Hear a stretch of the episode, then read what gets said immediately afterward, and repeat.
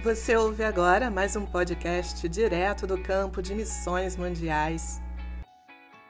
Slava Jesus Cristo! Glórias a Jesus Cristo! Amado, querido ouvinte, do outro lado aqui quem fala é Anatoly Shmilichovsky.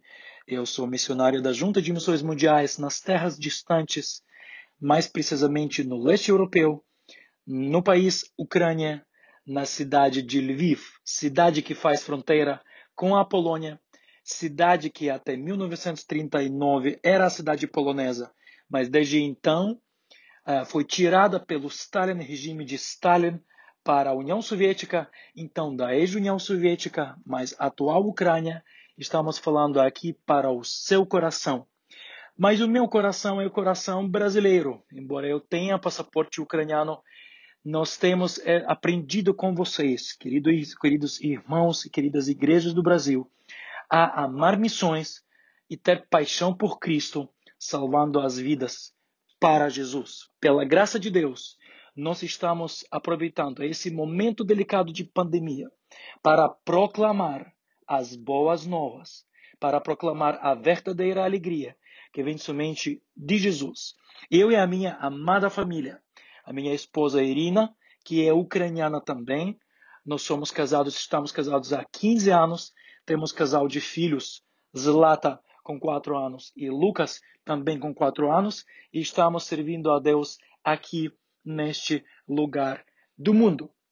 Neste momento de pandemia, nós fomos trancados em casa.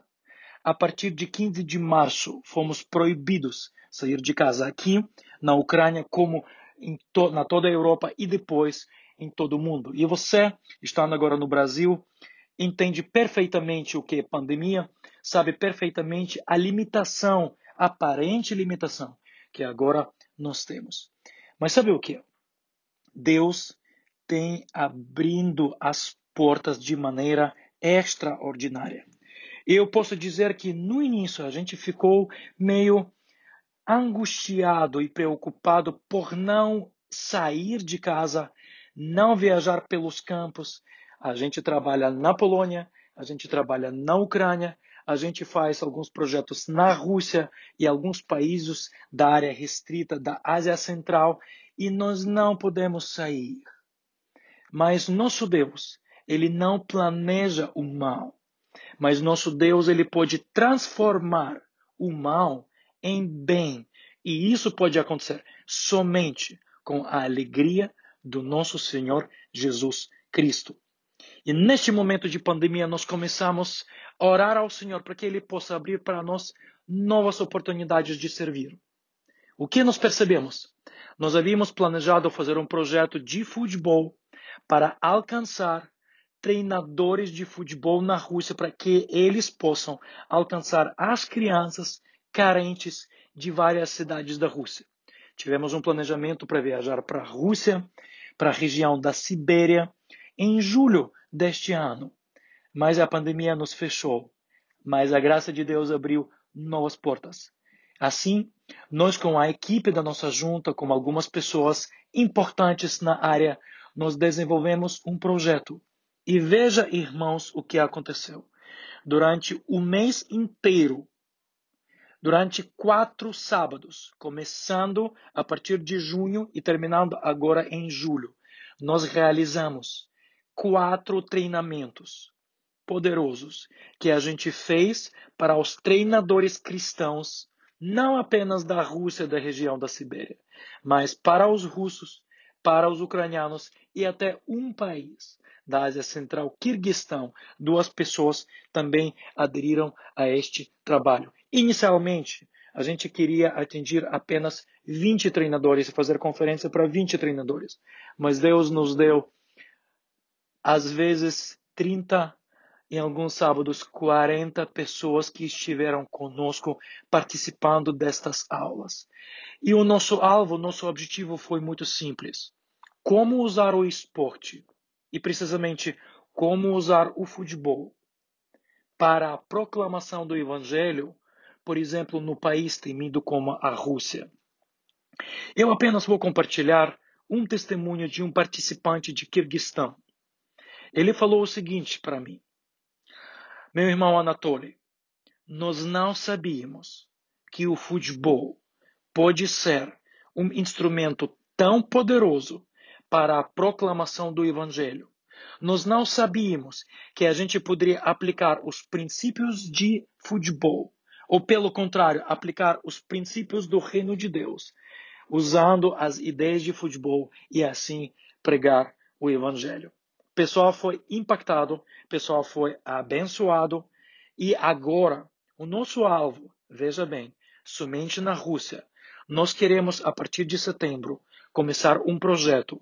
Nós queremos plantar mais ou menos 30 escolinhas de futebol em 10 cidades chaves da Rússia, onde os nossos irmãos crentes russos que amam a Cristo e gostam de futebol que eles plantem essas escolinhas que vão alcançar as crianças da classe média, da classe média alta e também da classe carente das cidades em necessidade da Rússia. Veja o que a alegria de Jesus pode fazer com este mundo. Mas ao mesmo tempo a gente não parou por aqui. Nós começamos a trabalhar com algumas igrejas aqui na Ucrânia. Porque nós cremos que a Ucrânia é um país chave para alcançar os povos de fala russa que estão ao nosso redor. Para você entender, tem mais ou menos 300 milhões de pessoas que falam e entendem ou entendem russo. Então, o país da Ucrânia é um país chave para alcançar este país. Então, a gente, durante a pandemia, no momento estamos trabalhando com uma liderança de 10 igrejas.